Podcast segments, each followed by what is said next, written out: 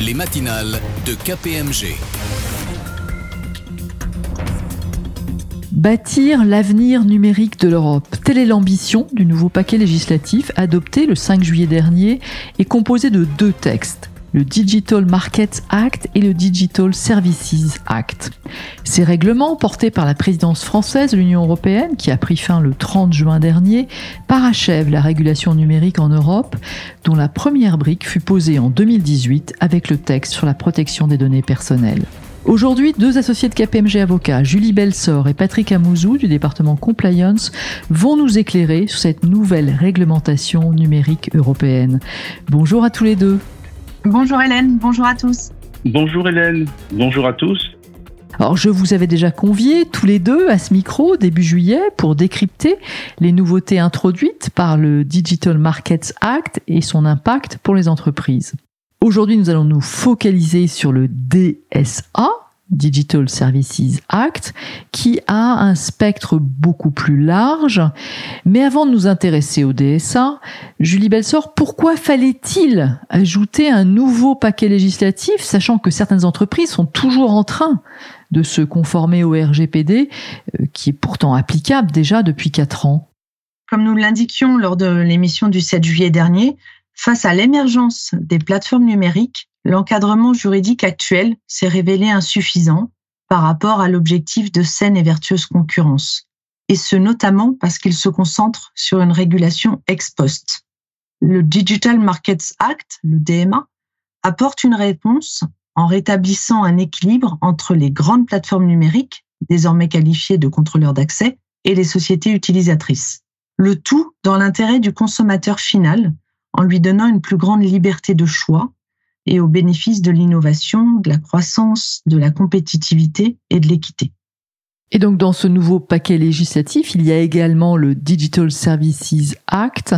Patrick Amozou, que diriez-vous du DSA Au-delà de cette nouvelle régulation des marchés numériques, il y avait également urgence à lutter contre les contenus illicites, la diffusion d'informations trompeuses, voire la désinformation.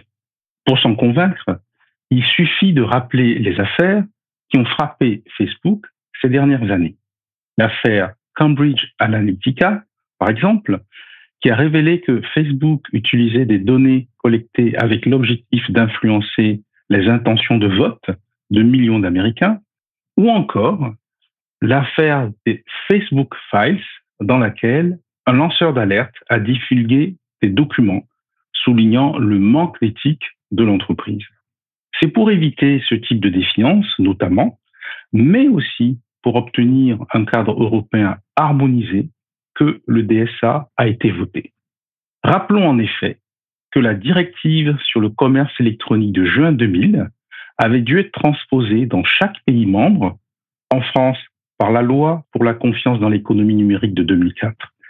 Ce mécanisme de transposition a engendré des divergences réglementaires fortes entre les États membres.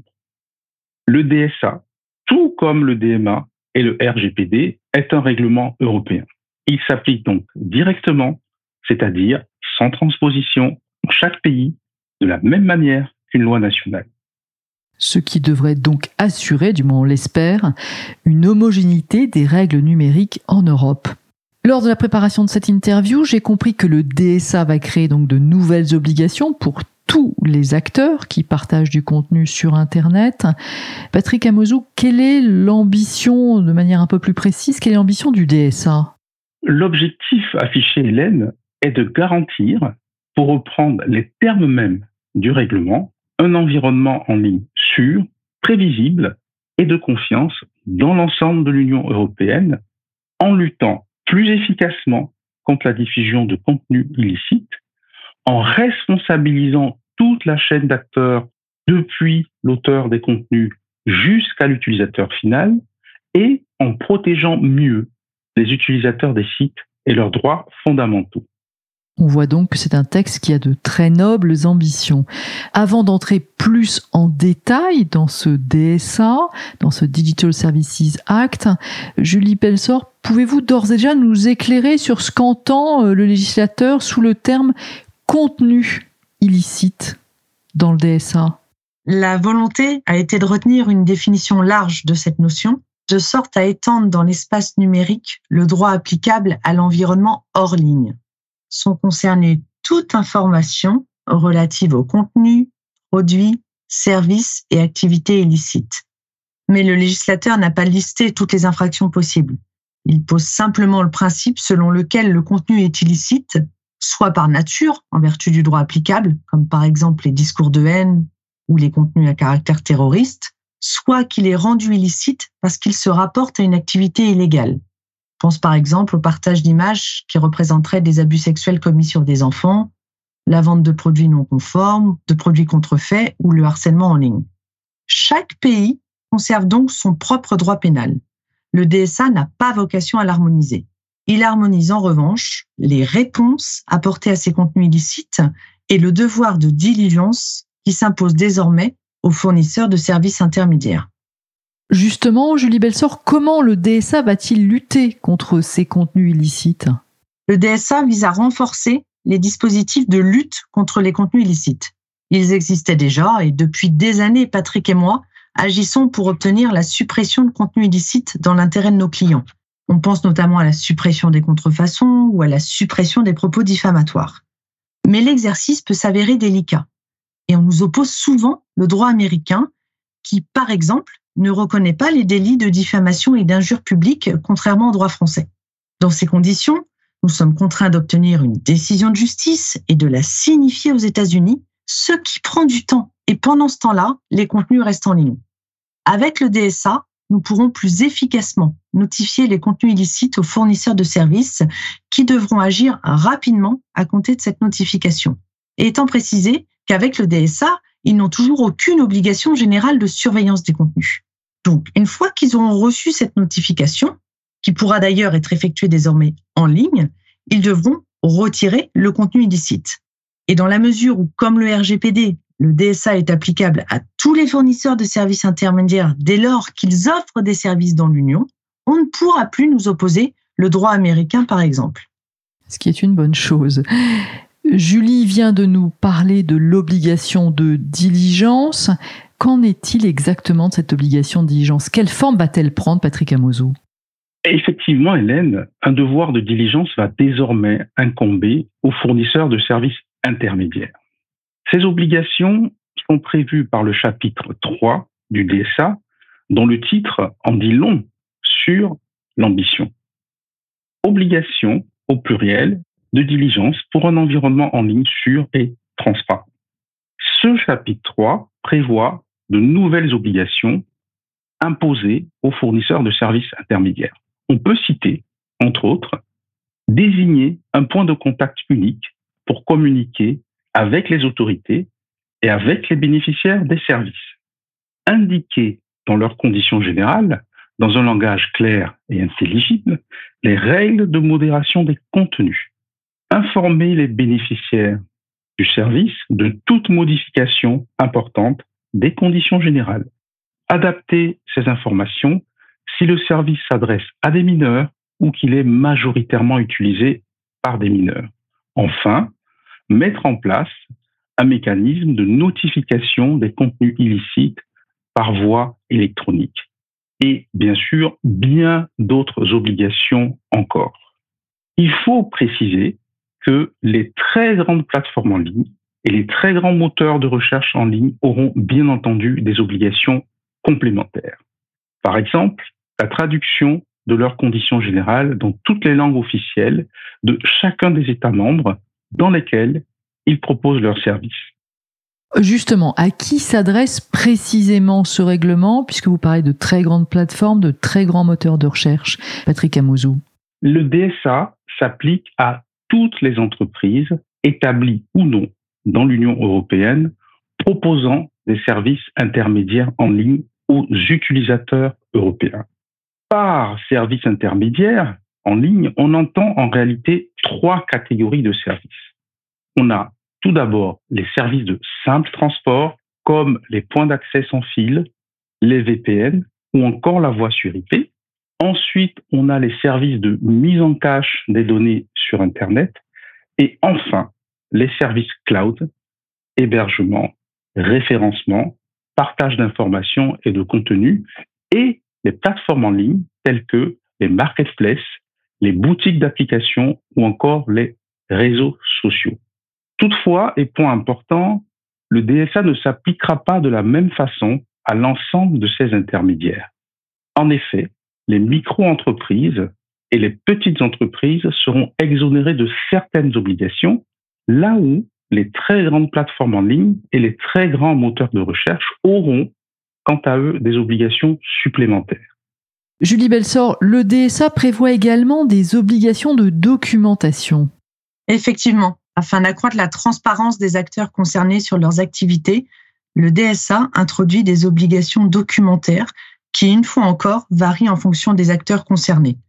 Par exemple, les fournisseurs de services d'hébergement devront rendre public, au moins une fois par an, des rapports clairs et détaillés sur les points suivants. La modération, le nombre et la typologie des notifications, le nombre de litiges transmis aux organes de règlement extrajudiciaire des litiges et le nombre de suspensions imposées.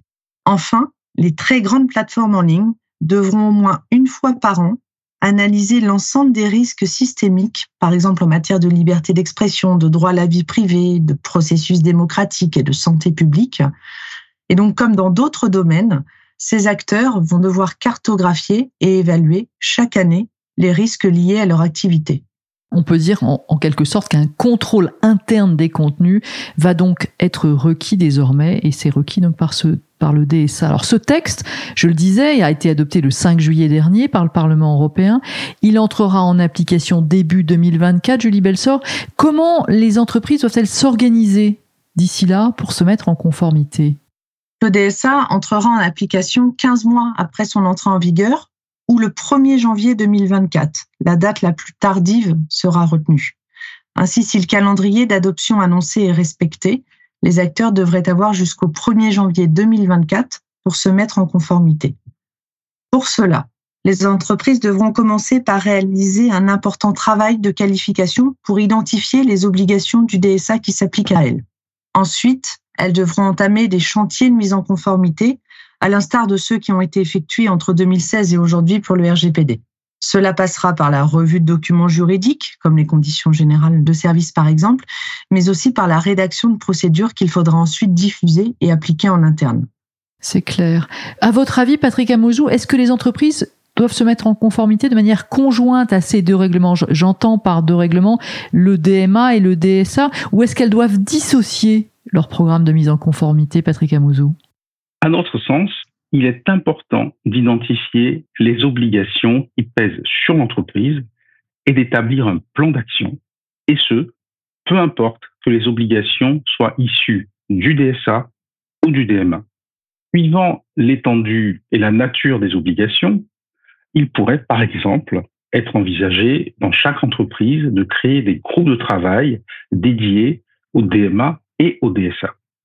Si cette stratégie est adopté, il ne faudra pas perdre de vue que des synergies seront certainement nécessaires entre les différents groupes de travail. On peut penser, par exemple, à la revue des conditions générales ou encore à la présentation des interfaces et des pages web. En tant qu'expert du sujet, quelles sont, à votre avis, les principales ambiguïtés ou, difficultés euh, du DSA, des ambiguïtés qui pourraient poser problème aux entreprises pour se mettre en conformité? La principale difficulté sera probablement, et c'est souvent le cas, de trouver un équilibre juste entre les nouvelles exigences d'information et de présentation des espaces de navigation, d'une part, avec d'autre part les contraintes opérationnelles liées à la présentation de l'information, design, fluidité, etc. Cet exercice d'équilibre sera d'autant plus difficile à réaliser que les services fournis sont parfois extrêmement complexes. Mais nous y sommes parvenus avec le RGPD. Il n'y a pas de raison que cela ne soit pas possible avec le DSA. Oui, soyons confiants.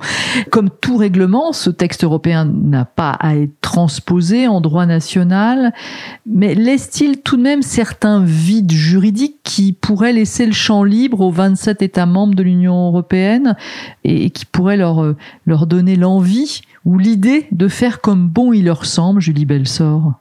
Contrairement au RGPD, qui bien qu'étant un règlement, il renvoie à plus de cinq entreprises au droit national, le DSA laisse peu de marge de manœuvre aux États membres. Il sera donc quasiment applicable uniformément dans tous les États. C'est plutôt une bonne nouvelle. Imaginons maintenant une entreprise qui ne se mette pas en conformité. En préparant cette interview, j'ai compris que les amendes seraient alors astronomiques et je pense que le mot n'est pas trop fort.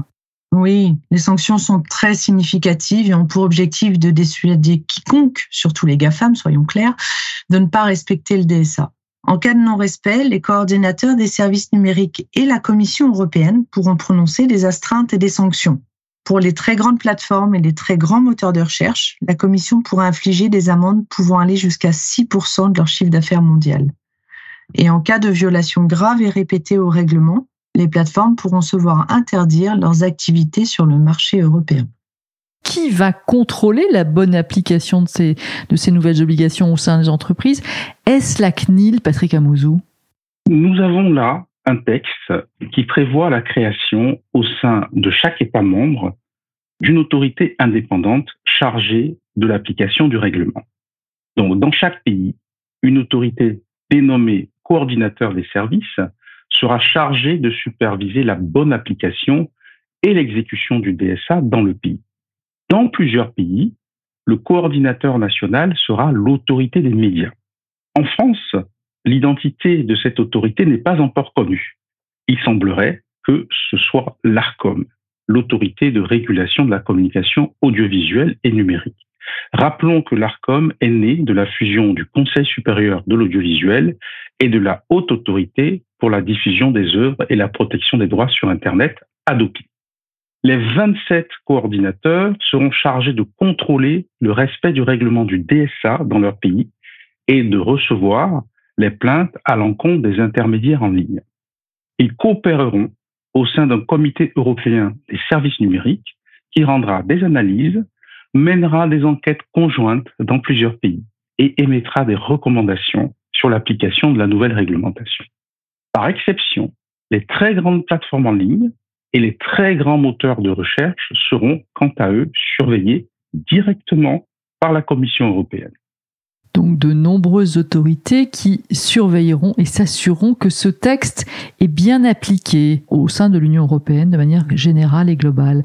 Alors notre entretien va se terminer. Pour conclure sur ce sujet, Julie Belsor, vous diriez si l'ambition du DSA est noble, sa mise en œuvre va susciter des difficultés pratiques. Le texte est complexe et ses obligations sont posées dans des termes généraux.